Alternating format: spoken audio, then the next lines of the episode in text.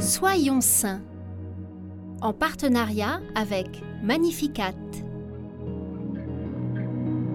Aujourd'hui, nous souhaitons une belle fête aux Édouard, Émilienne et aux Émilianes.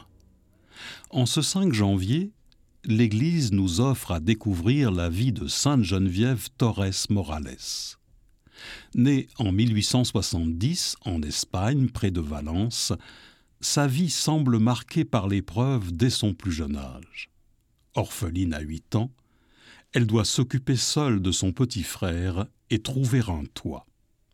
Puis, elle connaît la maladie et doit être amputée d'une jambe dans des conditions rudimentaires. Elle vivra le reste de sa vie en béquille. Lors de son hospitalisation à la Maison de la Miséricorde de Valence, elle complète sa formation culturelle tandis que grandit en elle le désir de se consacrer à Dieu. À 24 ans, avec deux amis, elle fonde la Société angélique dédiée à l'aide des femmes seules et à l'adoration eucharistique.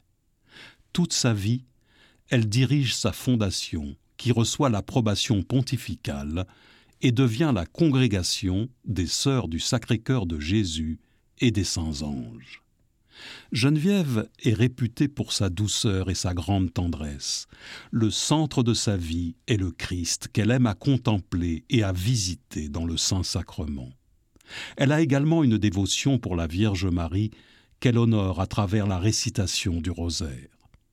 Elle meurt en 1956 à Saragosse, en odeur de sainteté, et les gens commencent alors à l'invoquer sous le titre de l'ange de la solitude. Canonisée à Pâques le 4 mai 2003 par le pape Jean-Paul II, qui l'a décrite ainsi.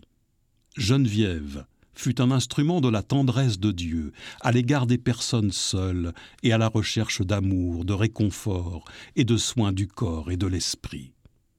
Elle se distinguait par son naturel et sa simplicité en recherchant la sainteté avec un esprit de mortification au service de Dieu à travers ses frères. Le Seigneur Dieu a révélé à Moïse qu'il donnait sa tendresse à qui bon lui semblait, et l'ayant reçu, Sainte Geneviève l'a largement répandue autour d'elle.